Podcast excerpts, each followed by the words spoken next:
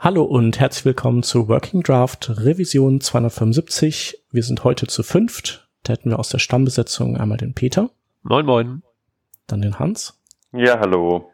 Dann meine Wenigkeit den Chef. Und wir haben heute direkt zwei Gäste da. Da wäre einmal ein alter Bekannter, der Jens Kochtreis. Hallöchen. Und dann äh, haben wir ein, ein neues Gesicht oder eine neue Stimme im Podcast, und zwar den Christoph Reinhardt. Hallöchen. Ähm, das haben wir vergessen in der Vorbesprechung zu sagen. Ähm, wer zum ersten Mal da ist, der, den fragen wir, dass er oder den bitten wir, dass er sich einmal kurz vorstellt, damit die Hörer so, ein, so eine Idee haben, wer du bist. Und der Jens soll das direkt auch noch machen, weil vielleicht äh, gibt es ja auch Hörer, die dich nicht kennen, Jens. Genau. Ich fange an, oder? Ja. Genau, mach mal. Okay, ich bin ähm, Christoph, äh, bin bei Trivago Teamlead für UI UX Engineering ähm, vielleicht kennen mich die ein oder anderen auch unter Pistenprinz, äh, mein Twitter-Handle, was mir in letzter Zeit oft so geht, dass ich so angesprochen werde auf diversen Konferenzen oder so. Ähm, bin jetzt ungefähr seit zehn Jahren im Business, also wie gesagt seit vier Jahren bei Trivago, habe vorher in, an zwei kleineren Agenturen gearbeitet ähm, und ähm, davor Informatik studiert, was ich allerdings nie beendet habe. Ja, vielleicht noch äh, kurz äh, Trivago, wer es nicht kennt, ist, äh, ist eine ziemlich große Hotelsuchmaschine, so eine, so eine Hotel-Meta-Suchmaschine. Ne? Genau, ist eine, eine Meta-Suchmaschine. Also wir ähm, aggregieren die Preise von verschiedenen OTAs, so, so, sogenannten ähm, Online-Travel-Agencies ähm, und versuchen dem User halt den ähm, besten Preis ähm, zur Verfügung zu stellen. Ja, habe ich auch schon ein paar Mal benutzt. Sehr und der gut. Jens, was macht der so? Der Jens, der Jens ist ähm, Frontend-Entwickler, selbstständiger Frontend-Entwickler. Ich äh, äh, entweder bin ich dafür zuständig, äh, am Frontend rumzubasteln, oder ich gebe Schulungen, ähm, halte Vorträge, sowas in der Art. Äh, Im Gegensatz äh, zum Christoph habe ich keine Informatik studiert, sondern bin Politikwissenschaftler. Das, was man halt so braucht für gutes Frontend. Alles klar. Dann, äh, genau, dann können wir loslegen mit der Sendung. Wir haben äh, keine, keine News, wie meistens. Und ähm, wir haben gedacht, wir steigen mal ein, so ein bisschen mit, ähm, mit ja, so einem, so einem Trip-Report, äh, einem Projekt, das äh, ihr bei Trivago gemacht habt, dass ihr, ähm, ja, dass ihr das einen besonderen Namen hat und äh, das mit mit einem, äh, ja, so, sozusagen einem Radikalumbau oder einem äh, umfassenden Umbau zu tun hat, ähm, eurer Codebase. Und da äh, lasse ich dir mal äh, den, den Vortritt, das zu lüften, worum es da geht. genau, dann äh, fange ich mal an. Ich kann ja mit dem Satz anfangen, den ich auf den äh, ganzen Konferenzvorträgen immer so schön gesagt und auch mittlerweile ähm, auswendig kenne. Ähm, in Englisch äh, diesmal, ähm, also Project Ironman uh, was the technical migration of the Trivago Hotel Search existing core to a pattern library based user interface, ähm, was ich dann gerne gesagt habe, was die Business Translation äh, für Refactor all the things war.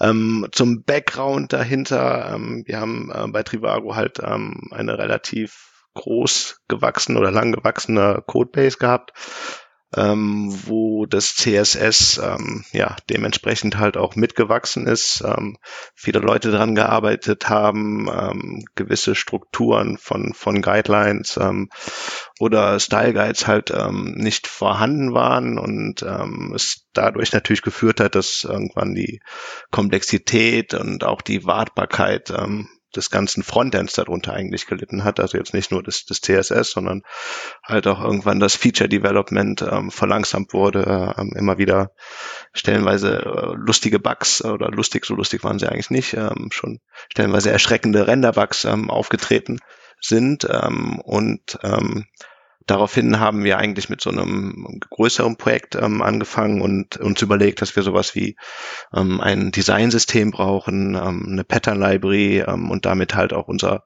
komplettes Frontend quasi von oben ähm, neu bauen. Ähm, und der erste Step war halt dabei, das CSS erstmal zu refaktorisieren und ähm, mit diesem Project Ironman, was eigentlich auch der Name daher kommt, dass es ähm, drei größere Steps waren. Also ähm, in so einem größeren Unternehmen wie bei Trivago ist es natürlich auch wichtig, irgendwie ähm, die Projekte halt auch entsprechend äh, zu verkaufen und da ähm, spielen coole Namen immer eine ganz wichtige Rolle. Ähm, und daher sind wir halt auf diesen Namen Project Ironman gekommen, weil es drei größere ähm, Modifikationen unserer CSS-Basis halt nötig waren, um überhaupt irgendwie ähm, mit dem Designsystem oder dem ganzen UI-Rebuild ähm, weiterzukommen. Ähm, das war zum einen, dass das Austauschen des Reset CSS durch ein Normalize ähm, unsere ganzen Image Sprites raushauen und ähm, der wichtigste Punkt war eigentlich die Codebase auf ähm, Mobile First umzustellen und ähm, damit halt ähm, weitere Schritte machen zu können, die wir auch schon in, in Planung hatten. Das war jetzt relativ viel, aber ich hoffe, das gibt schon einen kleinen ähm, Ausblick. Und ich nehme mal an, dass das waren äh, nicht nur CSS-Änderungen, sondern da habt ihr eigentlich alles angefasst und alles neu gemacht, oder? Ähm, ja, was heißt ähm, alles? Also es waren schon viele Template-Änderungen da drin. Ähm, JavaScript haben wir, weil wir das gerade auch halt umbauen, ähm, erstmal davon vorgehalten und generell haben wir halt auch so ein bisschen versucht, ähm, den ganzen Stack so ein bisschen zu layern und das CSS halt auch rauszuziehen, in, in ein eigenes Package zu packen. Ähm, ja, und natürlich waren natürlich auch, auch diverse Backend-Änderungen nötig, aber das hielt sich alles im, im, im kleineren Bereich, sage ich. Also wir haben es halt wirklich schon versucht, auf, auf das CSS erstmal zu scopen. Mhm, also ihr habt jetzt nicht das, das HTML komplett äh, neu geschrieben oder auch der, also die, die Semantik, äh, das falls ihr welche habt, ähm, äh, dann, dann, dann verändert, beziehungsweise ähm, dann, was ja immer so ein schönes Thema ist, Klassennamen verändert, ne? Alles gebämmt. Oder? Ähm, also, um, ähm, Natürlich ähm, wollten wir auch das, das HTML machen, aber das haben wir natürlich nicht im ersten Schritt gemacht, sondern hm. mit dem CSS haben wir uns halt die Möglichkeit ähm, geschaffen, halt unser, unser, unser Framework und unsere ersten Patterns halt in, in, in unser Core-Produkt halt einzubauen und damit natürlich auch das HTML anpassen. Aber das HTML selber anpassen im, im Schritt des Refactoring war halt ähm, out of scope. Hm um halt auch einfach den Scope ein bisschen, ein bisschen kleiner zu halten. Ähm, es war ein relativ strikter Timeframe von, von vier Wochen, ähm, wo man natürlich auch gucken muss, dass man ähm, ähm, ja nicht, nicht die Dose der Pandora jetzt öffnet. Ja, genau. Und alles am offenen Herzen. Genau. Ja, mehr oder weniger. Was war denn so euer ähm, Ausgangszustand? Also wie sah es denn aus, bevor der, bevor das Projekt gestartet wurde? Ähm, wir hatten halt, ähm, wie gesagt, viele, viele Probleme mit, mit Bugs und, und Codequalität selber. Ich habe ja in meinem Talk auch diese, diesen äh, Spezifitätsgraph drin, den ich da mal ähm, visualisiert habe, was eigentlich kein Graph mehr, mehr war, sondern eigentlich mehr eine Wand. Ähm, was natürlich dann zu, zu hoher ähm, Spezifität und, und vielen Overwrites geführt hat. Ähm, ähm, weil es halt auch keinen richtigen ähm, Style Guide oder keinen um, um ausreichenden Style Guide gab, ähm, hatten wir halt relativ viele Farbtöne drin. Ähm, ich hatte irgendwann auch diesen Slide mit diesen 50 ähm, Shades of Grey. Ähm, es war halt auch keine Konsistenz mehr da und damit natürlich auch die Qualität gelitten und auch um jetzt so ein bisschen in Richtung User Experience zu gehen, natürlich auch irgendwie so ein bisschen die, die Experience, wenn du da auf der Seite ähm, 50 verschiedene Buttons hast und die alle verschiedene Farb- und, und Schattierungen haben.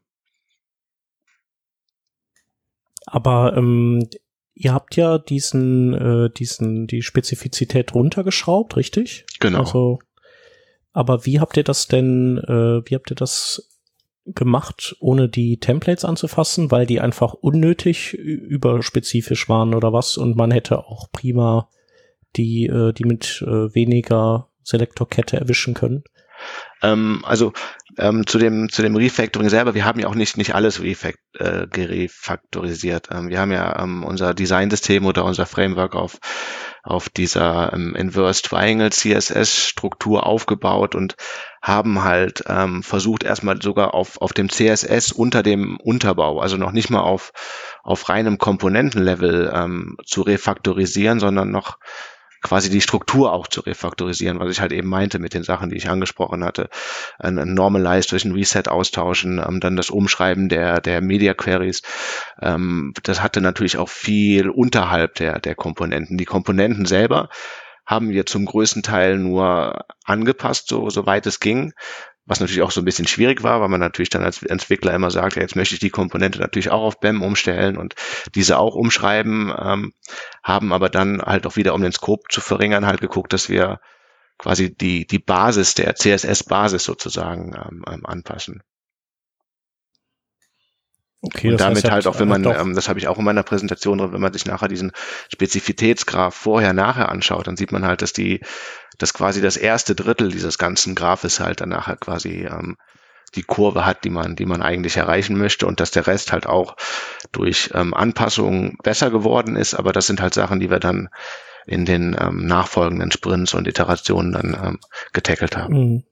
Und wahrscheinlich dann, das sind dann die Sachen, die man dann wirklich nicht mehr ohne Anpassung der, der Templates. Genau, genau, genau. Da wurden ne? dann im, im, im, im größten ähm, oder im, zum Beispiel im, im erfolgreichsten Fall, wir haben ja unser ähm, ganzes Such, ähm, Suchergebnisliste ja ähm, geredesigned und in, in dem Zuge haben wir halt auch dann das ähm, ganze HTML halt auch ähm, umgestellt. Mhm. Und äh, bei dem, bei dem äh, oder die Art, was ihr da, was ihr da schreibt, äh, wir haben das jetzt hier so auch als Stichwort drin, aber ist dann äh, also oder ihr ihr habt Atomic Design äh, Ansätze benutzt oder das das Prinzip benutzt und ähm, und BEM dann wahrscheinlich als äh, Syntax oder als Schreib Schreibweise. Ähm, also auf, auf, auf Syntax und, und, und Methodologien äh, selber ähm, haben wir, ähm, also die Komponenten selber sind, ähm, äh, benutzen halt Block Element Modifier, ähm, um, um die Spezifität natürlich entsprechend ähm, gering zu halten.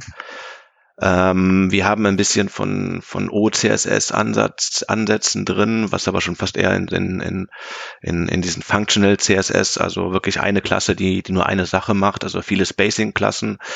Ähm, ich weiß nicht, ob ihr das von Airbnb zum Beispiel kennt, ähm, die nutzen die auch relativ, ähm, ähm, relativ viel in, in, in ihrem Designsystem, haben halt das noch, noch mit kombiniert, ähm, was zum Beispiel bei loseren Komponenten oft hilft, ähm, vielleicht, also generell so ein bisschen das Ziel ist auch, dass, dass weniger CSS geschrieben wird. Und ähm, ich kann zum Beispiel auch diese, diese Bedenken von vielen Leuten verstehen, dass sowas wie OCSS oder ähm, BAM halt auch das HTML aufbläht, aber ähm, oder eine Klasse hinzufügt. Aber letztendlich war auch unser Ziel, dass wir halt davon wegkommen, dass viel CSS geschrieben wird.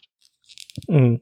Naja, ist ja für die Ladezeit auch äh, besser, wenn es wenig CSS und viel HTML ist, als umgekehrt. Ne? Genau, genau.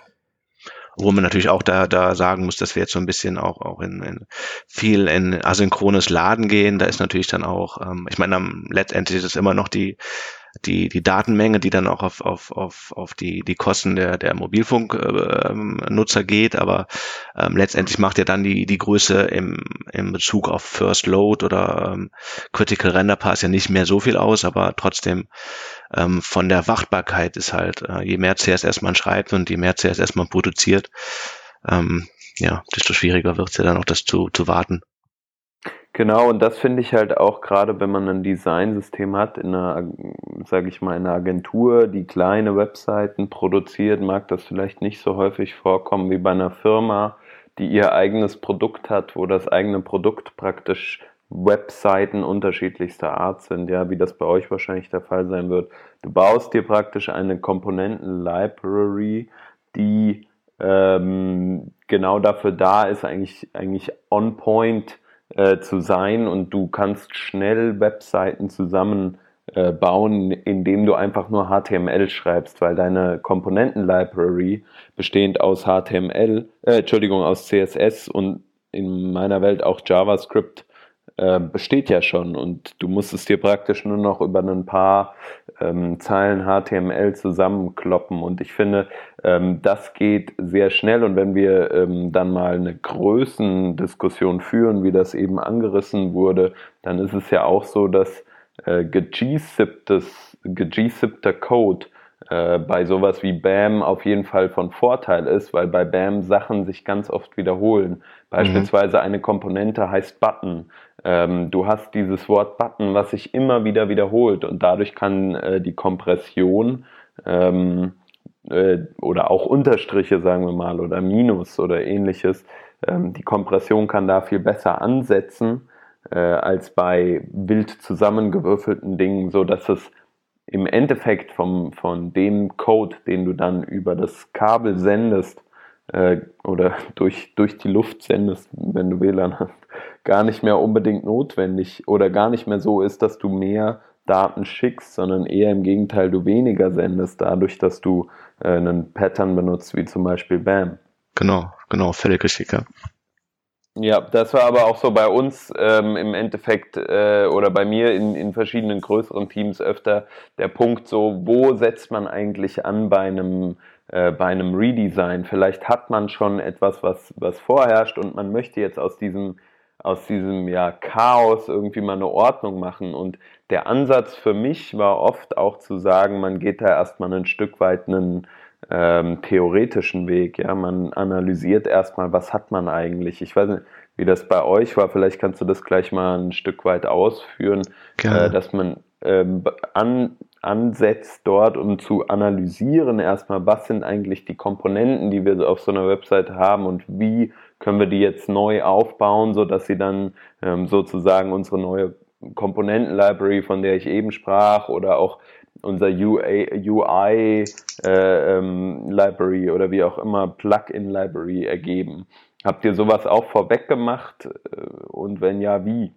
Ähm, ja, klar. Ähm, wir haben halt auch, auch bevor wir quasi unser ähm, Core-Produkt, du hattest es ja eben auch erwähnt, wir haben halt mehrere Produkte und bevor wir natürlich jetzt die, die, ähm, das, das Core-Produkt halt ähm, angehen, haben wir halt erst so einen ähm, kleinen Test mit, ähm, kleinen Test mit, mit unserer Company-Seite, wie wir äh, sie nennen, halt also die Seite, wo zum Beispiel die Jobangebote sind und wo wir unsere Firma darstellen. Ähm, da haben wir halt dann mit, mit Atomic Design ähm, den ersten Entwurf gemacht haben dann aber leider schon irgendwie gemerkt, dass die Applikationen bei uns auch ähm, stellenweise schon relativ verschiedene Ansprüche haben, auch ans Design. Und ähm, das hat bei uns relativ lange gedauert, dann irgendwie da auch rauszufinden, wie kann man da auf einen gemeinsamen Nenner kommen. Ähm, eine Sache ist natürlich auch, dass wir, ähm, wie die Leute vielleicht auch wissen, als Trivago sehr datengetrieben sind. Also wir haben halt auch viele AB-Tests. Da ist dann auch immer zu einem gewissen Zeitpunkt auch schwer zu sagen, was ist jetzt das finale Pattern, weil es kann sein, dass ein Pattern im AB-Test schon klar positiv performt, aber in der Library zum Beispiel noch das, das alte ist. Und das sind halt alles so ähm, Herausforderungen, ähm, vor denen wir da standen. Ähm, ähm, generell haben wir uns so ein bisschen ähm, in, in, in Design natürlich auch investiert und uns da so ein paar ähm, ähm, Leute ähm, rangeholt, die uns und dabei helfen, da auch auf konzeptioneller Basis das ähm, ähm, abzufrühstücken und haben halt dann angefangen mit den mit den Klassikern wie wie Buttons, äh, Icons waren ein ganz großes Thema bei uns, wo ich immer noch der Meinung bin, dass wir zu viele nutzen, ähm, ähm, um halt erstmal mit diesen ganz kleinen Patterns anzufangen ähm, und diese erstmal zu zu normalisieren sozusagen, ähm, ähm, eine, eine Farbpalette ähm, erstellt, die dann auch so ein bisschen ähm, Accessibility berücksichtigt. Und ähm, dann bin ich halt als Entwickler hingegangen und ähm, habe halt ähm, ein paar Audits vom vom Code halt gemacht und geguckt, ähm, wo sind die Spezifitätsspitzen, ähm, was, was ist für uns äh, von der Wartbarkeit besonders schlimm, was dann halt sowas ist, wie rauszufinden, okay, die Media Queries, äh, was man natürlich auch ohne, eigentlich ohne Analyse weiß, aber das ist halt ein Punkt, den man zuerst angehen müsste, um halt dann auch, ähm, auch in Richtung Performance zum Beispiel wieder zu arbeiten. Aber es ist natürlich schon, schon eine Menge an, an Vorarbeit, die da, die da reingeflossen ist in, in das ganze Projekt. Wie viele Wochen hatte der Zeit? Vier waren das, ne? Ähm, das das eigentliche Refactoring äh, waren ja. äh, vier Wochen. Ja. Eine Woche Planung, oder? Ähm, nein. Ähm, Planung war vielleicht ähm, äh, drei Stunden oder so. Okay. Dann ja, oft ist es ja auch so, dass man äh, zwischendurch dann nochmal plant. Ich weiß nicht, ob ja, äh, genau, genau. Und natürlich auch ein wesentlicher Vorteil bei uns, dass wir halt an einem Produkt arbeiten und ähm, die Leute natürlich auch den Code relativ gut kennen, dass man halt ähm, dann vielleicht auch gar nicht so detailliert in, in die Planung gehen muss.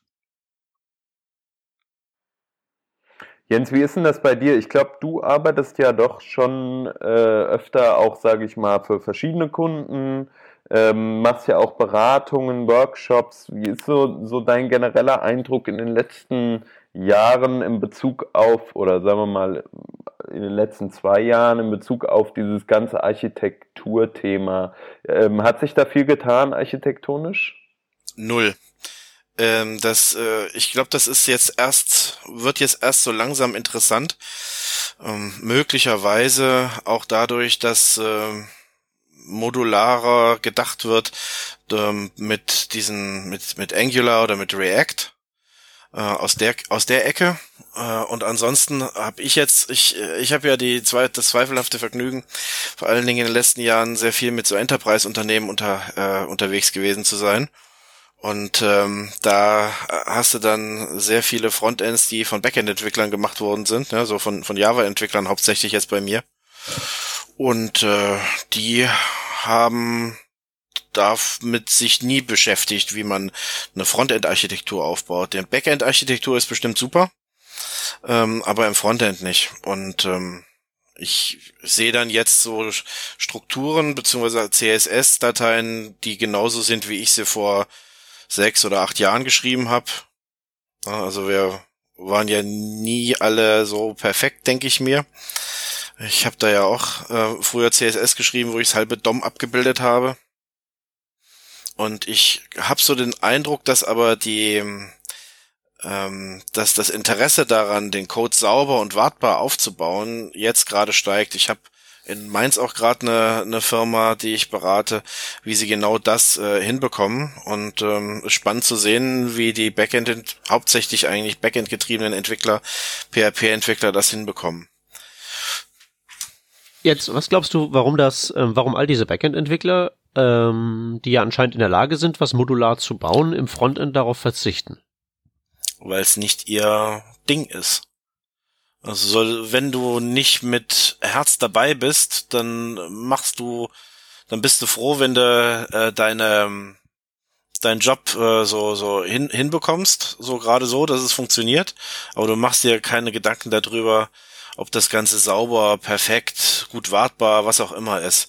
Und ich denke mal auch, dass ähm, sehr oft der der Gedanke geherrscht hat, naja, das Frontend ist im Prinzip ja auch so eine Art Wegwerfprodukt dass wenn äh, wenn das ganze wenn der Relaunch gemacht wird, dann machen wir alles neu. Das war bei mir bei vielen großen Relaunches auch immer so. Ne? Also die die Grundidee von früher, dass man so vom ähm, Zen Garden, dass man eigentlich nur so ein bisschen neues CSS schreiben muss und dann sieht die Seite ganz anders aus. Die ist zwar toll gewesen, aber ich bin noch nie in einem Projekt gewesen, wo ich genau das hätte machen können. Und ähm, deswegen ähm, ist vielleicht die, der Gedanke nie so durchge, durchgekommen, dass man auch im Frontend einen, gute, einen guten Aufbau machen muss und das Ganze modular anpackt, äh, damit man dann die einzelnen kleinen Module dann ein bisschen neu gestaltet und wieder neu arrangiert.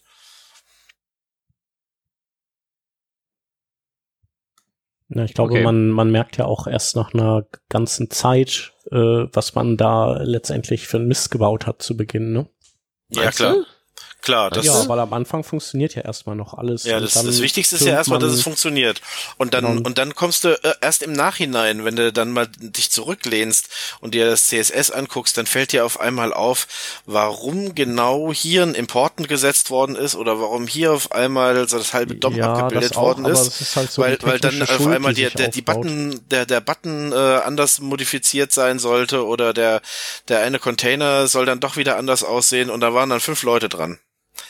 Mhm.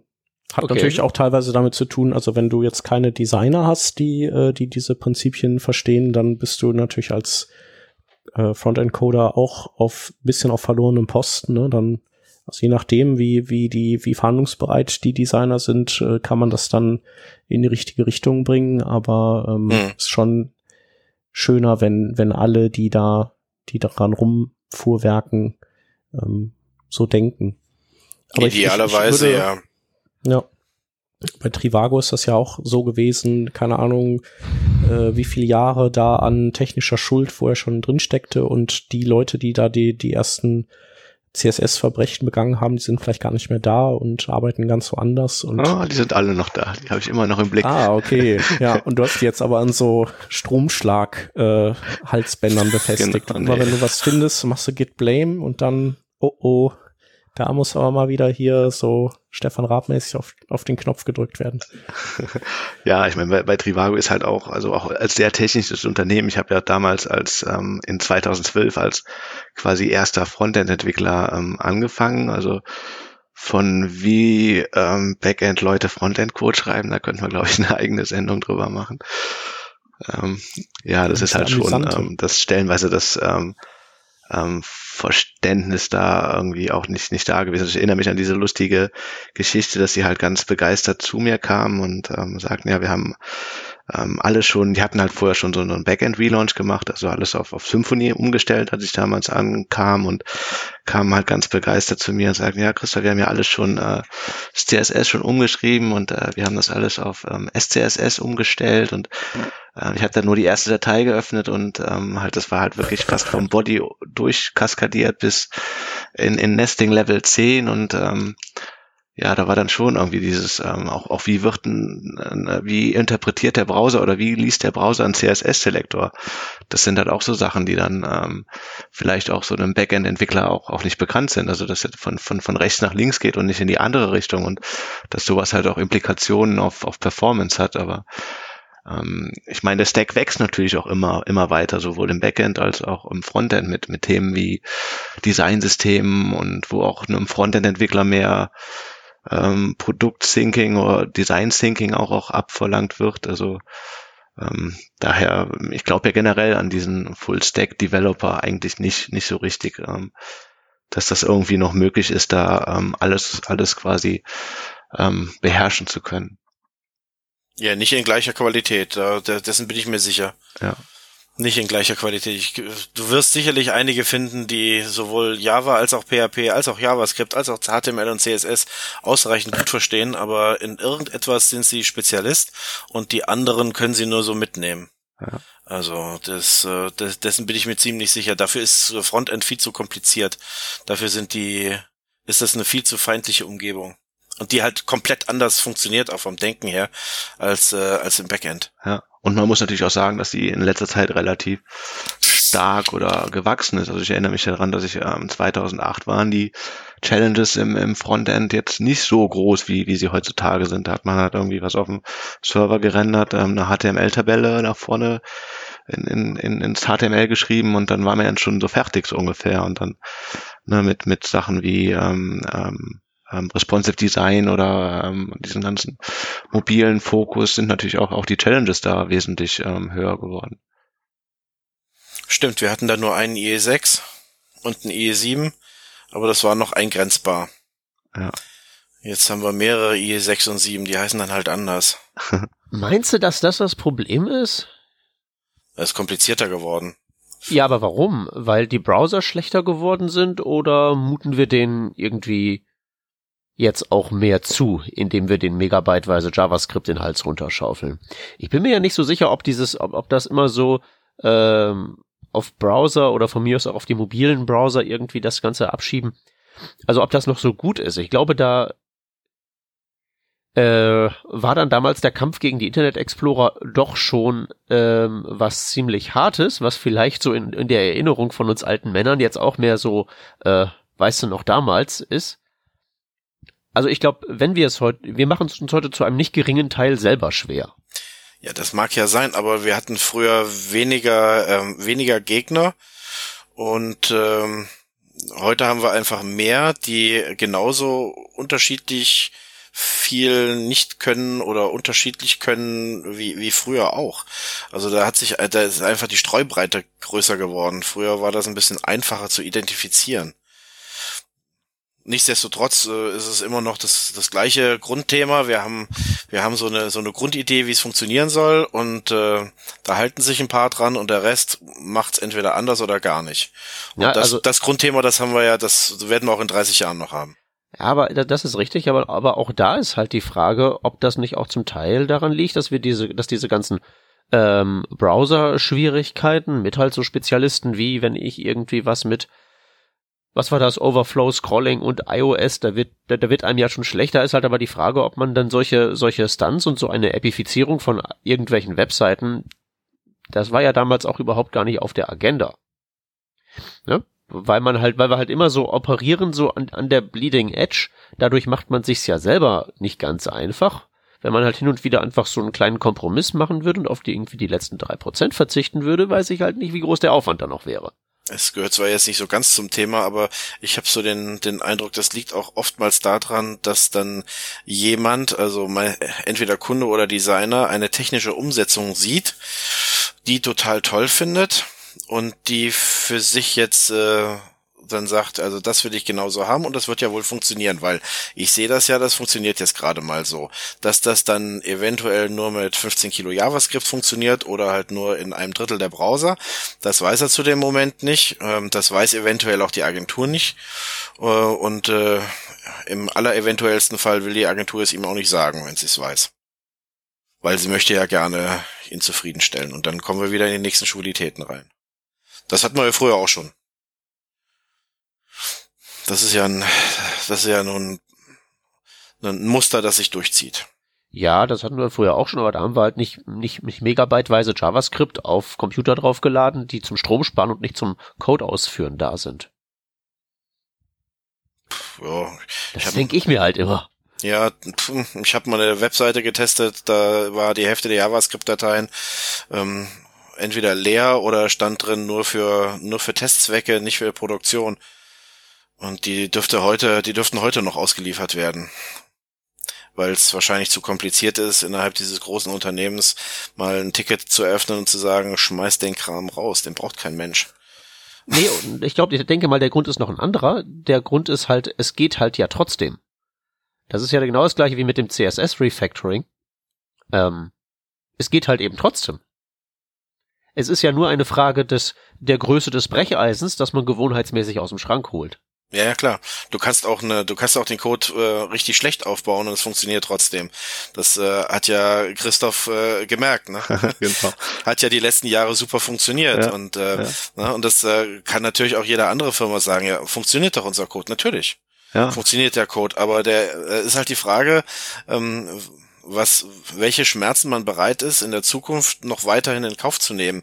Wenn jedes Mal äh, dann, dann einer Ausschlag kriegt, wenn er gesagt bekommt, du sollst an dem CSS was arbeiten äh, und äh, erstmal einen, einen halben Tag sich damit auseinandersetzen muss, wo jetzt nun was ist, anstatt einfach äh, locker sich durchzuklicken äh, durch die Struktur und so von vornherein zu wissen, wo er was zu suchen hat, zwei Änderungen zu machen, fertig. Ja. Ne? Ja. Das Ding ist halt vor allen Dingen, dass man, ähm, das habe ich so festgestellt, dass man diese Idee, dass es überhaupt möglich ist, äh, so eine Art ordentliches CSS zu schreiben, das ohne Brecheisen auskommt, das ist erstmal so ein Gedanke, der allgemein ja, der, der jetzt nicht so verbreitet ist, sag ich mal. Ja, wunderlich, oder? Äh, ja, das, das ist ja, der, was ich ganz zu Beginn mal gefragt habe, ist, das sind ja eigentlich Leute, ähm, alle, die gewohnheitsmäßig Code schreiben, sei es jetzt HTML, sei es Java, sei es sonst irgendwas. Und die schreiben halt in einer ganz bestimmten Sprache, nämlich CSS, auch irgendwelchen Code, räumen dem aber gar nicht die Möglichkeit ja. ein, dass man das ordentlich machen könnte. Ja. Gleichwohl ja nun es nicht jetzt irgendwie an irgendwelchen Methodiken und Büchern und Keks mangelt. Das ist das, was ich eigentlich so faszinierend finde und weswegen ich dann auch mal den Christoph fragen wollte, äh, speziell zum Punkt äh, so im Unternehmen das verkaufen. Ja. Ähm, also ich, ich, ich, ich reite immer ganz gern bei irgendwelchen Firmen ein und die sagen so, mimimi, mi, mi, unser CSS ist im Eimer und ich sag so, guck mal hier, bam, und die so, ach toll, da müssten wir einfach ja nur mal damit irgendwie anfangen, aber das lassen die uns ja eh nicht machen. Es heißt immer schon schnell, kloppt die Änderung rein, möglichst schnell und dann nächstes Projekt, zack, zack, zack. Mhm. Wie kommt man aus dem Hamsterrad wieder raus? Das ist die Frage. Ja, mit, das ist eine gute Frage. Ich würde vielleicht noch auf, auf, ein paar Punkte eingehen. Also ähm, generell ist das natürlich beim, beim CSS, und das ist ja auch so eine Eigenschaft der Sprache, sie ist natürlich sehr fehlertolerant. Also selbst wenn du schlechtes CSS schreibst, funktioniert es ja. Was natürlich ein also, Unterschied ist, ist zum das, Beispiel ist zu. Ist das denn schlechtes CSS? Ich bin immer dazu geneigt, das als ein Feature zu betrachten, wenn man ohne zu wissen, was man tut, zum Ergebnis kommt. Ja, kann man vielleicht auch so sehen. Aber worauf ich hinaus wollte, ist zum Beispiel, wenn, wenn jetzt zum Beispiel ein Fehler in der, in der Infrastruktur ist oder in einem, in einem Backend-Service, das natürlich ähm, vielleicht auch sehr viel schneller auffällt, als wenn das CSS nicht so gut geschrieben ist. Und vielleicht von daher auch da mehr Fokus drauf gelegt ist, dass, dass ein CSS schlecht ist, ähm, kann man dann natürlich auch nur durch so Sachen irgendwie beweisen, dass zum Beispiel Features länger brauchen, dass ähm, wesentlich mehr mehr Bugs auftreten ähm, und und und durch durch solche Sachen halt. Das ist natürlich auch ähm, war auch, auch jetzt gerade für mich relativ oder auch einer der schwierigsten Punkte, das halt auch zu verkaufen, dass das halt auch einen, einen Wert hat und dass man ähm, mit einem sauberen CSS einfach auch viel, viel schneller ist. Also es gibt ja diesen, dieses Projekt, was wir da danach gemacht haben. Das ist ja dieser, dieses Redesign ähm, unseres Item-Elements, was davor irgendwie ähm, neun Monate gedauert hat. Ähm, der Jens hatte mal auf einem meiner Talks gesagt, das ist ja nur ein Teaser. Da hängt natürlich viel dran an diesem Ding. Da sind auch noch Slideouts drin und, und, und, und diverser Content, der da halt noch hinzukommt. Habe ich ähm, dich damit so halt getroffen?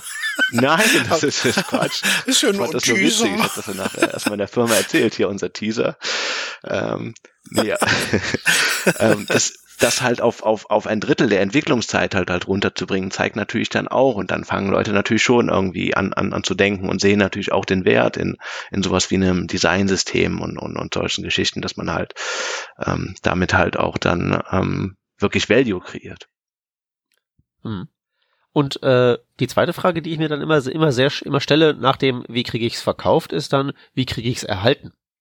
Weil ich könnte ja theoretisch, bei der, wenn die nächste Änderung ansteht, statt mir Gedanken zu machen, einfach das äh, Importantbrecheisen rausholen hm. und das äh, ganze schöne Designsystem an, anfangen, so wieder, äh, ja, da Rost anzubringen. Ja.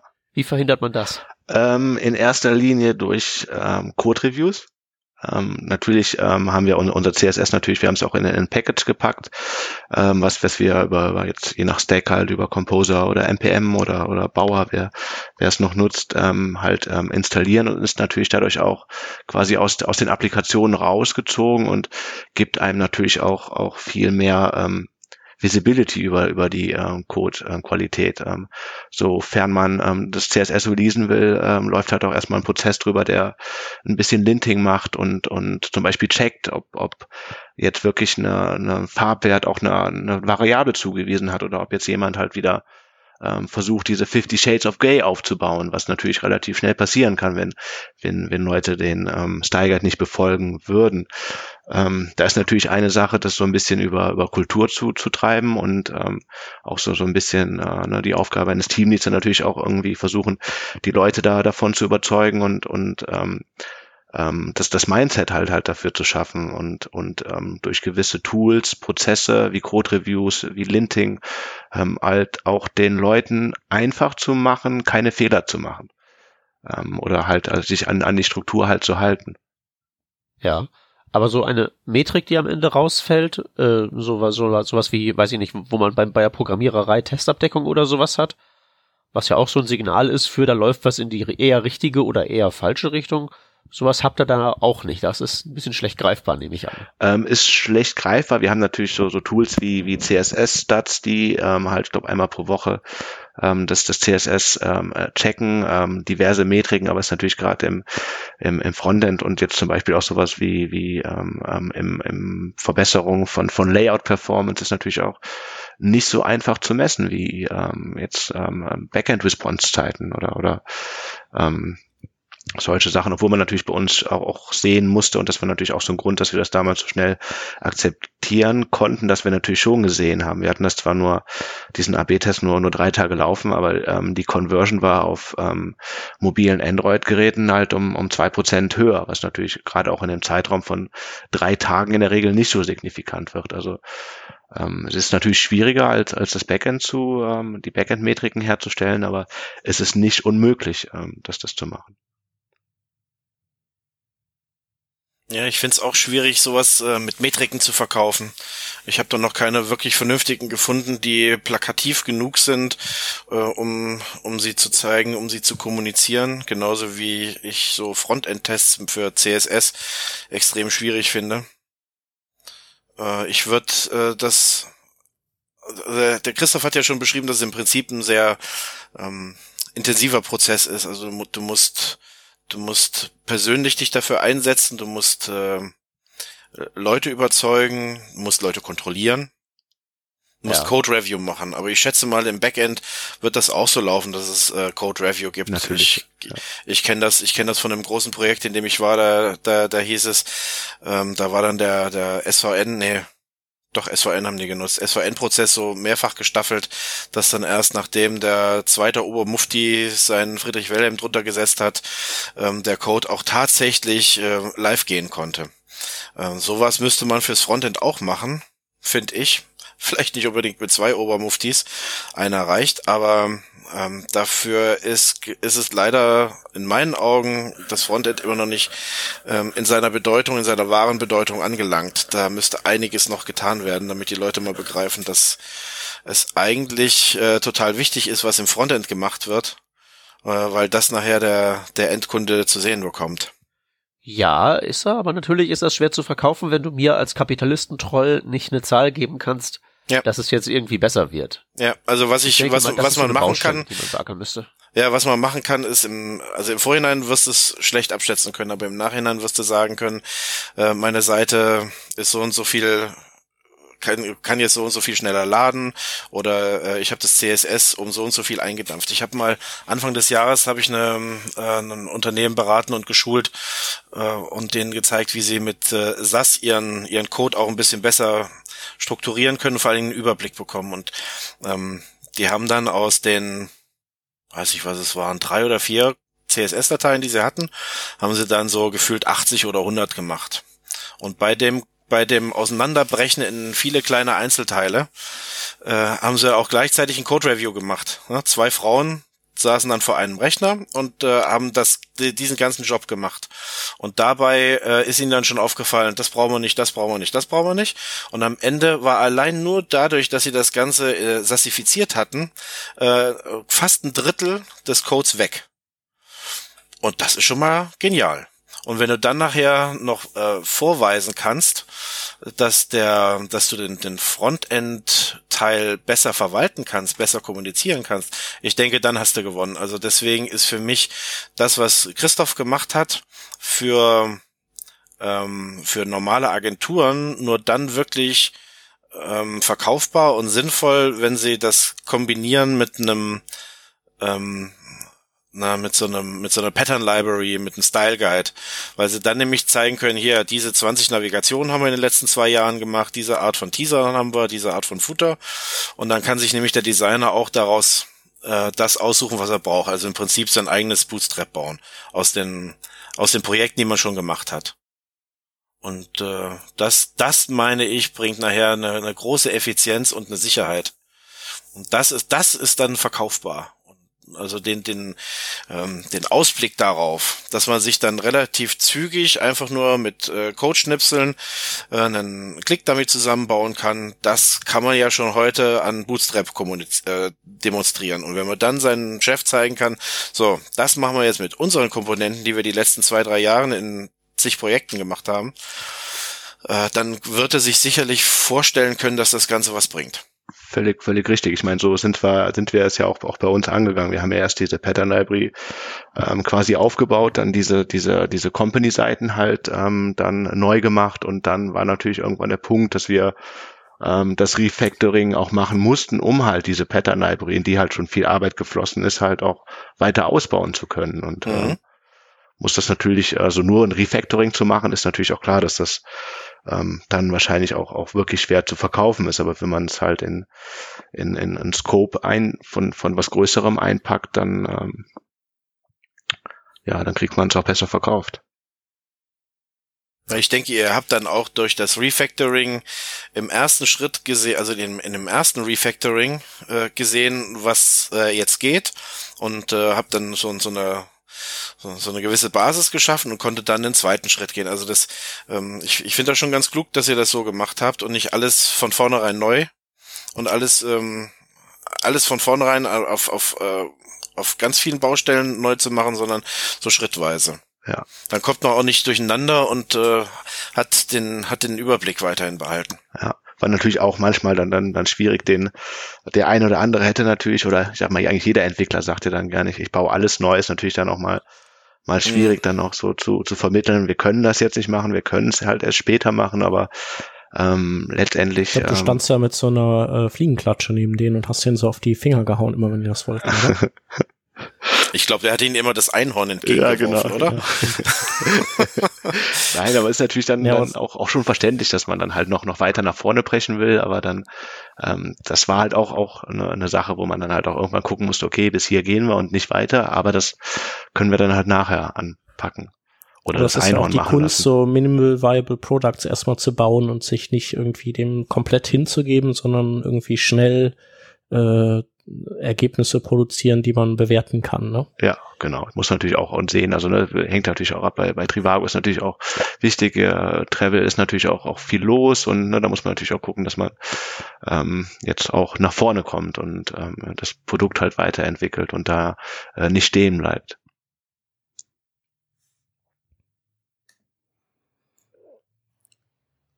Ja. Ähm, ich gucke noch mal in unsere Trello-Liste rein, äh, sehe immer noch Atomic CSS und habe eine Frage, die mich äh, da immer rumtreibt, und zwar, äh, wie findet ihr die Einteilung für ein Atomic äh, Design oder CSS? Findet ihr die gut? Das ist jetzt so eine ganz persönliche Geschichte bei mir. Jetzt, wo ihr damit äh, ja auch gearbeitet habt. Ähm, ist, sagen wir so, ich würde vielleicht, wenn ich sie selber erfinden würde, sozusagen vielleicht, vielleicht andere Namen wählen, ähm, was für uns ähm, relativ gut klingt. Letztendlich geht es ja irgendwie darum, ein, ein gewisses Vokabular zu schaffen, auch, auch vor allen Dingen mit den Designern. Im, im Nachhinein würde ich wahrscheinlich zu was anderem tendieren, aber ähm, wenn man es natürlich einmal so verkauft hat und jetzt von, man könnte über, über ähm, Organismen vielleicht Module nehmen oder, oder andere Namen äh, wählen, ähm, aber letztendlich ähm, ist es auch, auch nur ein Name und letztendlich ist es viel wichtiger, dass die Leute verstehen, was, was hinter dem Namen steckt und, und, und wie das System funktioniert. Ähm, also ich wäre wär offen dafür, auch, auch den Namen zu ändern, will aber auch jetzt ähm, keinen verwirren sozusagen, indem ich jetzt wieder neue Conventions einführe für, für Namen. Nee, ich glaube auch, dass das, äh, dass das sicherlich das Ziel hatte, dass das irgendwie was irgendwie ist, was jeder versteht, was greifbar ist und sich gut verkaufen und, und auch darstellen lässt, auch vielleicht Entscheidern gegenüber.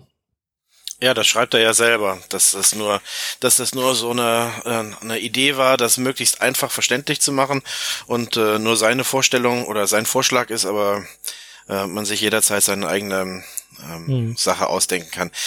Äh, ich habe mal ein Projekt genau mit diesem Pattern Lab und äh, damit auch mit dieser Methodologie Atomic CSS auf äh, gehabt und aufgebaut und äh, hatte mich schon damals so drauf gefreut, na, jetzt probierst du das mal aus, ähm, bis äh, sagen wir mal die erste Stunde dann durch war oder der erste Tag, dann war das mit der Freude schon wieder ein bisschen relativiert. Ähm, also und das lag die, wo dran? Das lag daran, dass wenn du das wirklich durchziehst, also das konsequent durchziehst, mit diesem Pattern Lab, ich persönlich für mich ähm, den Eindruck hatte, dass es mir unnötig viel Arbeit aufgehalst hat. Okay, aber das ist dann eher das Pattern Lab ist dann das Ja, Problem und nicht, genau. äh, Also, nicht ja. dieser, nicht der, der Strukturierungsansatz. Atomic Nö, der. Strukturierungsansatz, der war, kam mir ja entgegen. Der, Mhm. der ist auch, hat eine gewisse Logik. Also anstatt Atom kann man auch einfach Element sagen, denn darauf läuft's ja nachher hinaus. Ähm, und dann baust du mal zwei Elemente ein bisschen zusammen oder drei und dann hast du was kleineres.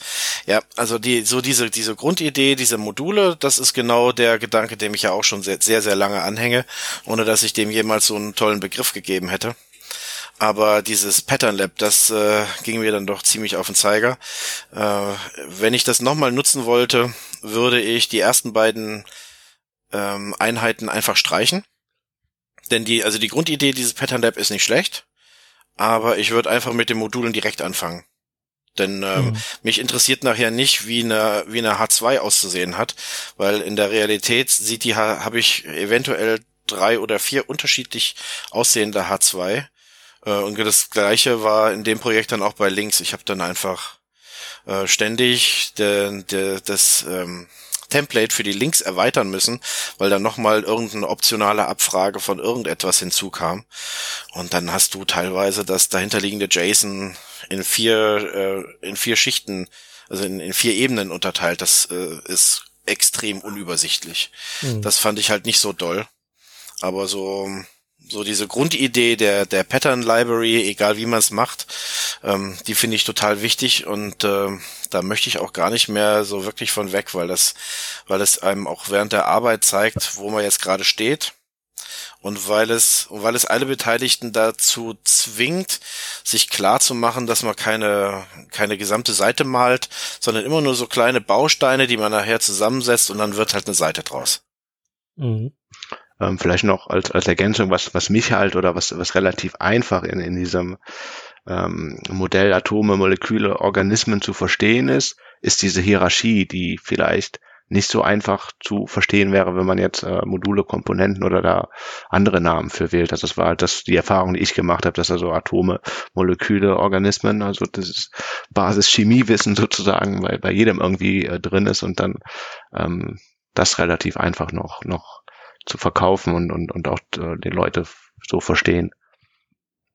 Ja, das, ja, das finde ich auch richtig gut an dem Ansatz, dass, äh, dass das sehr, sehr gut äh, einfach transportiert, wie das Ganze aufgebaut ist. Nichtsdestotrotz, der, bei der Umsetzung der Pattern Library würde ich halt nicht direkt ganz unten anfangen, sondern mehr so in der Mitte. Ja, ja, ist natürlich auch so, so ein Problem, wo man dann auch, auch wieder die Diskussion, was ist jetzt ein Atom oder was ist ein Molekül und äh, ähm, aber das ist halt wie bei allen Sachen, wenn man die halt irgendwie dogmatisch angeht, ähm, ähm, also wir haben halt auch, auch diese Probleme stellenweise mit, mit Headlines ähm, oder, oder kleineren Sachen, die man dann, dann vielleicht doch eher kopiert, als statt sie zu komplex zu machen, weil ich meine, wenn ich nachher irgendwie eine, einen Button habe, der halt nachher so aufgebläht ist mit Komplexität und if-Abfragen, ähm, ist es natürlich auch nicht mehr, nicht mehr ähm, Zweck, ähm, ähm, macht es ja auch, auch keinen Sinn mehr. Aber da wir natürlich irgendwie auch in die Richtung ähm, Component API oder, oder automatischer Rollout von Patterns ge äh, gehen würden oder gehen wollen, ähm, ist es natürlich vielleicht schon nachher interessant, dass eine Seite sich vielleicht einfach nur an ein Atom, sage ich jetzt mal, ziehen kann, also einfach nur eine H2 inkludiert, die ich dann vielleicht gar nicht als einzelnes Template habe, was was Pattern Library ja als als eigenes ähm, Partial halt anlegt, was ich dann halt auch wieder in eine Applikation rein reinziehen könnte. Ähm, also zum Beispiel so ein Organismus bei uns, wenn man den halt richtig aufbaut, ist ja natürlich schon relativ komplex und nur diesen Organismus ähm, anzuziehen. Also wir würden wahrscheinlich, ähm, wir haben halt schon ein paar Experimente gemacht und dann wirklich die Atome und Moleküle und die Organismen auf Applikationslevel ähm, quasi in der Applikation selber dann zusammenstecken. Ich hatte ja immer manch, ich hatte immer Probleme, wenn wenn es so Dinge gab, die äh, halt so äh, so an der Grenze waren, also die entweder das eine oder das andere waren, oder ich bin einfach zu doof gewesen, äh, die das äh, zu kapieren, äh, wann ich, wann es ein Organismus ist oder wann ist es äh, eben ein Molekül. Aber ähm, wir hatten halt auch entsprechend dann äh, zu Beginn so Folder mit Atome, Moleküle, Organismen und dann hast du immer erstmal den falschen aufgemacht und dann so, ah nee, ah Mann, ach doch, doch Organismus gewesen. Und dann hatte ich irgendwann die Nase voll und habe gesagt, so komm, sind alles Komponenten und dann gibt's natürlich noch Layout äh, und, und so, so Base-Kram. Und dann war ich dann letztendlich äh, wieder so mehr im Smacks-Lager gelandet, die, der das ja auch so ein bisschen so, so einteilt. Ja, also ich glaube halt auch letztendlich, ob man da, welchen Ansatz man da geht, also letztendlich sind wir uns ja wahrscheinlich alle einig, dass man es halt modularer irgendwie aufbauen muss und ähm, letztendlich ähm, äh, welchen Ansatz man, man dann wählt oder ob, ob man jetzt wirklich mit diesem Atomic Design komplett und auch mit dieser Struktur geht oder, oder ähm, ähm, nicht, ist ja dann ähm, auch, auch so ein bisschen Geschmackssache, ne? auch so ein bisschen, bisschen ja. Freiheit in der Umsetzung, die man Leuten ja auch, auch geben muss. Also ähm, hätte für uns ja auch nicht funktioniert, wenn, wenn jetzt, ähm, sage ich jetzt mal, das halbe Team gesagt hätte, oh, damit kann ich mich aber gar nicht anfreunden. Aber ähm, ne, da muss man natürlich auch gucken, wie, wie, wie kommt es an, wie nehmen die Leute es an und ähm, dann war eigentlich das Bedürfnis, es jetzt großartig zu ändern, auch erstmal nicht mehr da, weil wir dann halt auch andere ähm, Challenges ähm, vor, vor noch, noch vor uns haben. Ja. Äh, wir haben als Stichwort hier noch Style Guide Generatoren drin, aber ihr habt ja Pattern Lab beide benutzt, oder? Das dazugehörige. Richtig? Also Jens und Christoph? Ja, also ich hatte das in einem Projekt, äh, dieses äh, Pattern Lab. Äh, Christoph hat das, glaube ich, nur benutzt, oder? Ja, genau, genau. Also wir versuchen ja. also unser unser ganzes. Ähm, ich habe auch mit mit ein paar anderen ähm, ähm, ähm, ähm Pattern Libraries ähm, ähm, experimentiert, aber ähm, letztendlich die, die größte Erfahrung ist dann schon, ich weiß jetzt gar nicht mehr, wie diese eine auf Note heißt, die auch ganz bekannt ist. Ich meine, gibt ja auch von Pattern Lab schon Note. Ist das nicht, ist nicht, nicht, nicht Fractal, aber da gibt's halt auch so eine ähm, andere relativ ähm, bekannte, aber äh, die meiste Erfahrung ist dann schon in den Pattern Library. Ähm, was, was wir noch nutzen, ist halt ähm, KSS, also die, ähm, das nutzt auch, glaube ich, ähm, GitHub, ist halt so ein ähm, statischer Generator, der hilft uns halt ähm, so ein bisschen ähm, ähm, dieses ähm, ähm, Mix-ins und, und so funktionale Sachen äh, zu dokumentieren. Mhm. Ja, genau sowas meinte ich. Das hatte ich dann in einem anderen Projekt. Ich hatte in diesem Falle Hologramm. Da hatte ich auch schon viel Gutes zugehört. Da gab es bei uns äh, bei den Webkrauts mal einen, einen Artikel in einem Adventskalender drüber und da wollte ich das schon immer mal ausprobiert haben. Äh, das hat, das war so lala. Auch da war ich nicht so 100% von begeistert. Das Schöne bei dem Pattern Lab war ja, dass die Original Template-Dateien gezogen wurden. Also man hat dann in dem Pattern Lab gearbeitet und hat dann in dem, in dem Pattern Lab seine Template-Dateien geschrieben, die dann befüllt wurden, entweder mit, äh, mit Dummy-Text oder mit von halbwegs vernünftigen Text für die Webseite und beziehungsweise auch Farben und, und Bildern. Und bei dem bei Hologramm und bei ähnlichen, genauso wie bei KSS, läuft es dann so, dass eigentlich nur die, die CSS bzw. SCSS-Dateien durchgelutscht werden und ähm, die werden analysiert auch auf HTML. Das HTML muss man dann in äh, Kommentare schreiben und dann werden die HTML-Schnipsel rausgezogen, in eine Style Guide-Übersicht gepackt und das dazugehörige CSS äh, gestaltet die dann und dann kann man äh, meistens noch in einen Codeschnipsel sich anschauen und den Codeschnipsel dann äh, rauskopieren. Und das fand ich immer unnötig umständlich, weil ich an zwei verschiedenen Orten mein HTML pflegen musste und in den CSS-Kommentaren habe ich ja dann auch gar keine Chance auf Syntax-Highlighting. Ich sehe gar nicht, ob ich da irgendwo einen Fehler gemacht habe und sonst was. Und jedes Mal, wenn ich in, in meinem Template, in meinem eigentlichen HTML was geändert habe, muss ich das Ganze auch noch im CSS suchen und da auch nochmal nachziehen. Hm, ähm, das ist einfach so, das ist einfach so eine, so eine Fehlerquelle, die ich ungar, die ich gerne ausschließen möchte. Ja völlig, völlig richtig. Deswegen machen wir es ja auch nicht für, für Patterns oder für irgendwas mhm. halt, was halt wirklich HTML produziert, sondern halt nur, irgendwie müssen wir natürlich schon ähm, eine Übersicht haben, welche ähm, Variablen haben wir zum Beispiel alle. Und wenn man dann halt okay. halt eine neue Variable anlegt, dann packt man sie halt oben noch kurz in den Comment-Block und ähm, hat zumindest alles in einem, einem ähm, SCSS-File drin, was natürlich auch immer noch zu Fehlern führen kann, weil wenn man eine Variable ändert, muss man sie natürlich auch in einem Comment ändern, aber ähm, das kann man natürlich auch wieder durch ein Code-Review ähm, ähm, abfangen. Aber ich gebe natürlich völlig recht, diese, diese Sache, dass man da ganze Patterns in den Kommentaren zusammenbaut, ähm, würde ich natürlich auch nicht, nicht als sinnvoll erachten. Aber dann gibt's ja eigentlich für den Zweck, den du da beschrieben hast, gäb's doch eigentlich Sasdoc von Hugo Gerodel. Ja, wäre natürlich auch, auch ein Ding, was man dann ähm, adaptieren könnte. Wir hatten halt schon, schon, schon drin und hatten halt vorher unseren äh, Style Guide damit auch schon mal generiert und ähm, dann halt einfach nur nochmal dafür gemacht, um ähm, halt halt diese ersten beiden Layer unserer Struktur noch mal ein bisschen ähm, in einer Ausgabe zu haben. Okay. Shep, hast ja. du schon mal mit so einem Generator gearbeitet?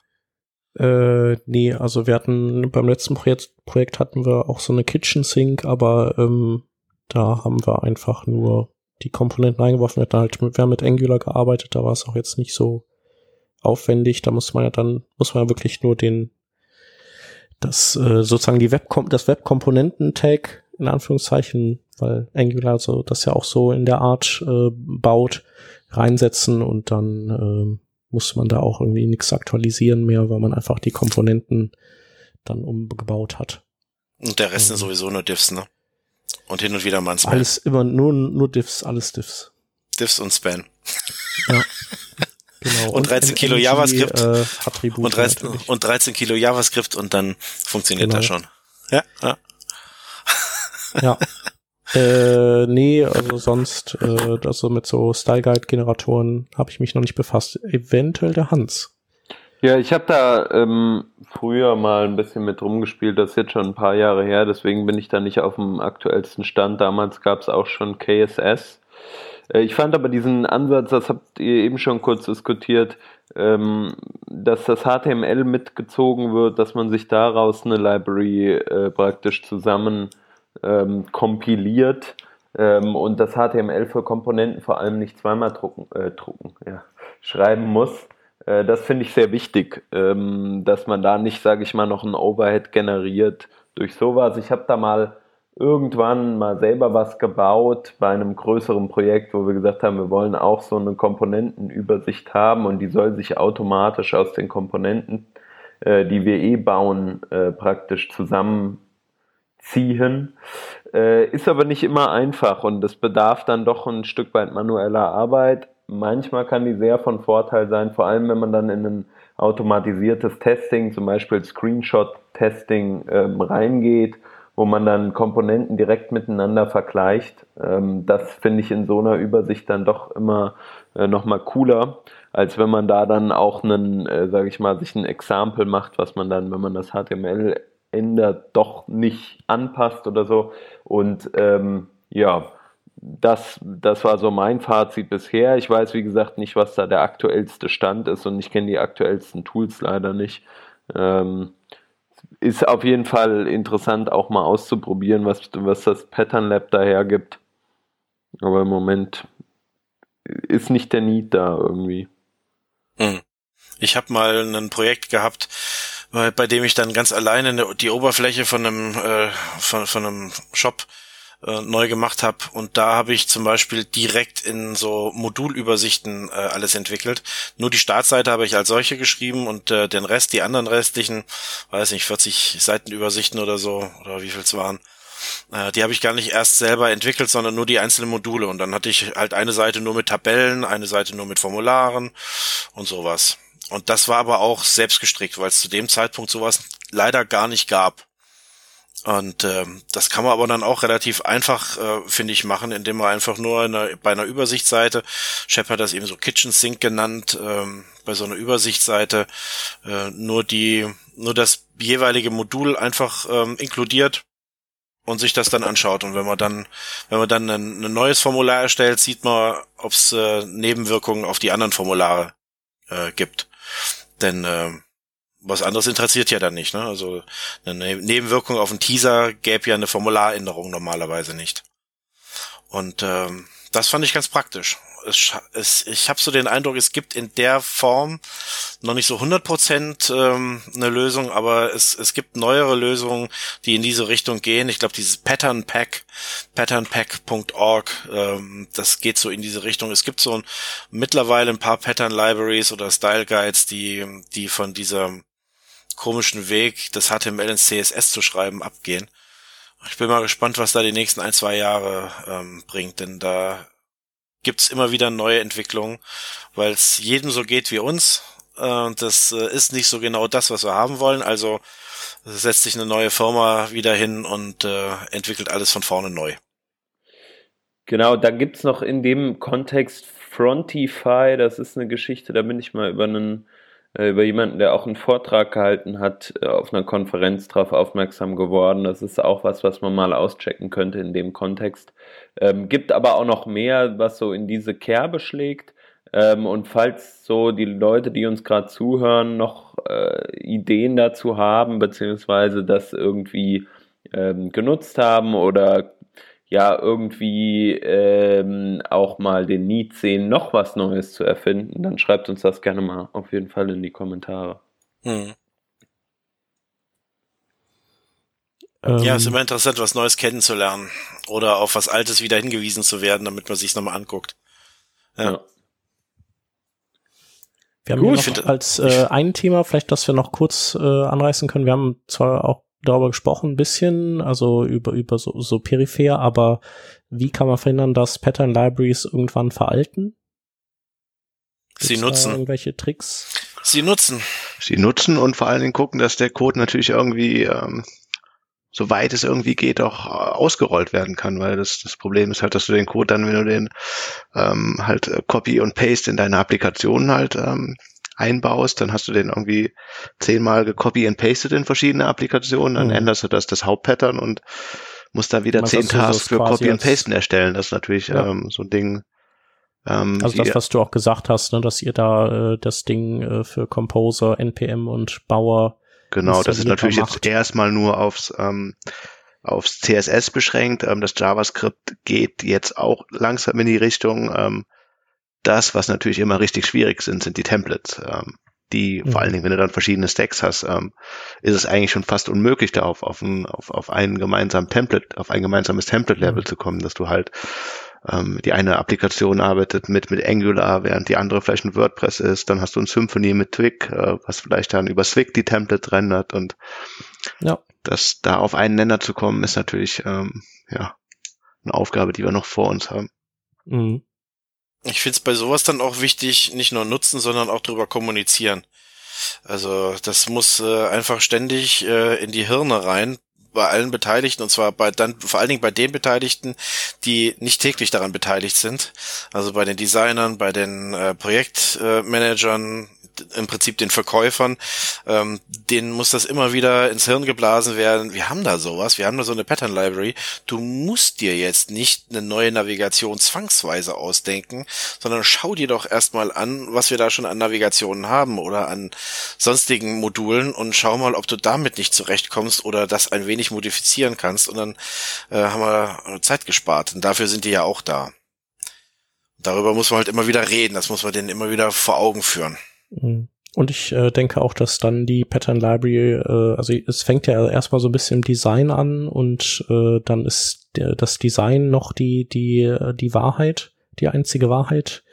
Ähm, und das wandert ja dann rüber zur Pattern Library und dann äh, ist auch, glaube ich, äh, sehr gut, wenn die Designer am besten alles, was sie designt haben, dann ins Klo kippen und äh, restlos weglöschen, damit die nicht auf die Idee kommen, ihre alten Designs dann wieder als Ausgangspunkt zu nehmen, um neue Dinge zu bauen, sondern eben dann äh, sich die einzige Wahrheit in Form des äh, Style Guides angucken, also des hm. äh, im Browser lebenden Style Guides und, und dann von da aus wieder dann äh, neu losdesignen.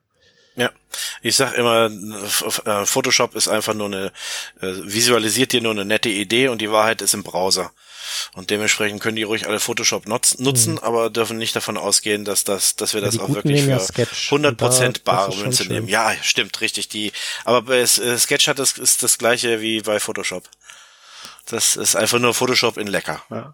Denn der Need ist natürlich für uns schon noch da, das halt auch außerhalb vom, vom Code zum Beispiel noch in einem Sketch-File zu halten, weil 95 Prozent dieses digital, digitalen Designsystems sind natürlich fürs Web gedacht, aber es gibt natürlich auch auch ähm, Print-Sachen, die vielleicht von, von einem Designsystem äh, oder vielleicht ein Flyer oder was weiß ich oder andere Sachen, die davon auch ähm, ja, Benutzung machen können. Und ähm, mhm. daher ähm, haben wir halt halt ähm, unsere Designer zumindest auf, auf, auf die Sketch-Seite bekommen, was natürlich dann relativ nah auch ähm, am Code schon ist, weil es ja eigentlich einem schon ermöglicht, halt nichts zu produzieren, was, was auch im Code nicht, nicht umsetzbar ist. Mhm. Und äh, synken die dann auch ihre Designs nach, wenn ihr im Browser irgendwelche Dinge, ähm, wo wenn ihr dann sagt, so es gibt gute Gründe, was zu ändern und äh, halten die das dann auch in Sync oder schludern die dann schon mal ab und zu ein bisschen? Da ist, ist natürlich ja wieder die ähm, Kommunikation, die da ähm, ähm, reinkommt. Ähm, klar muss mhm. man muss man das auch auch auch auch diese ganze Zusammenarbeit lernen. Ähm, wichtig ist natürlich irgendwie, dass das die Wahrheit nachher im, im Code liegt und nicht in einer in irgendeiner digitalen Datei. Ähm, aber in der Regel ist dann schon, dass das die dass die Pattern Library halt der ähm, der die die Wahrheit halt ist. Mhm. Right. Habt ihr denn äh, euch am Anfang oder ja wahrscheinlich eher so während der während der ganzen des ganzen Refactorings äh, auch äh, intensiver Gedanken über Benamungsrichtlinien gemacht? Habt ihr neue entwickelt oder waren die alten schon gut? Ähm, du meinst jetzt im, im, im Bereich vom Code, vom, vom CSS hm? oder? Hm? CSS, ähm, ja. Vorher hatten wir eigentlich ähm, keine, keine richtige Namen, Namensconvention. Ähm, deswegen sind wir auf, auf, auf so Sachen wie, wie BEM umgestiegen und, und OCSS. Äh, wir hatten halt ähm, ganz basic Guidelines, ähm, was, was zum Beispiel so einen Selector-Namen betrifft und, und kein, kein Nesting-Level, was, was höher als drei ist, ähm, aber halt nichts, was, was wirklich ähm, bulletproof war, was ich halt als BEM oder, oder BAM halt schon in, in die Richtung ähm, stabiler und, und bulletproof halt ansehe. Hm. Also seid ihr jetzt voll, voll verbämmt. Ähm, wir sind da auch nicht dogmatisch. Ähm, das heißt halt bei, bei Sachen, die ein bisschen loser sind, ähm, muss es nicht unbedingt BAM sein. Da kann man auch, auch mit, mit OCSS oder mit ähm, diesen eben genannten Spacing-Klassen oder diesen, diesen Utility-Klassen weiterkommen. Aber ab dem Components-Level ist es eigentlich schon dann ähm, ja verbammt.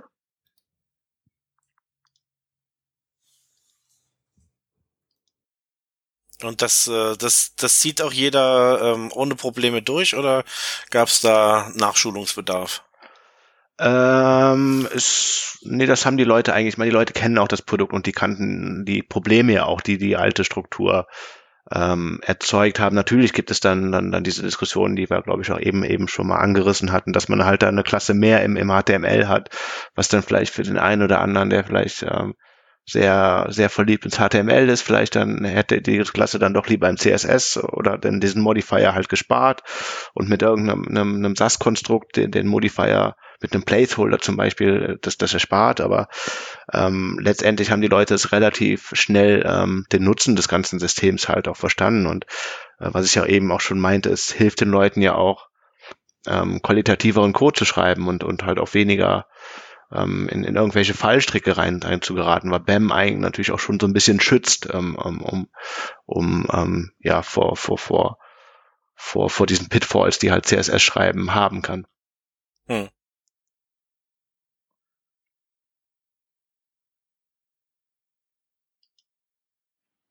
Juli, dann äh, würde ich sagen, machen wir damit äh, die Thematik mal zu.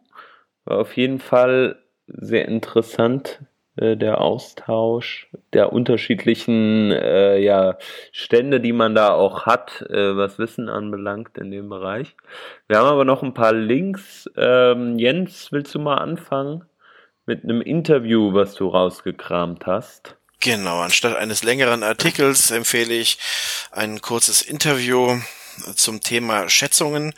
Da ähm, hat wohl jemand, äh, hält wohl jemand einen Vortrag zum Thema Schätzungen im Bereich Softwareentwicklung.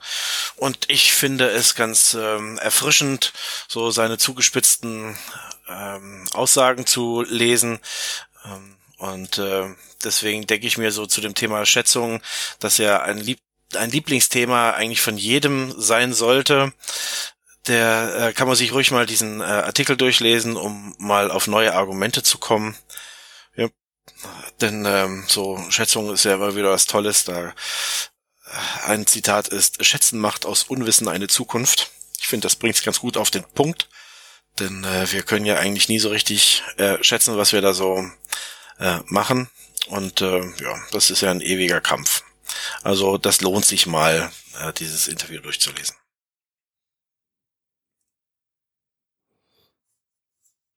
Du und dann direkt noch ein anderer hin und her, hinterher, genau. Können wir aber auch machen, kann ich einfach übernehmen. Äh, ja.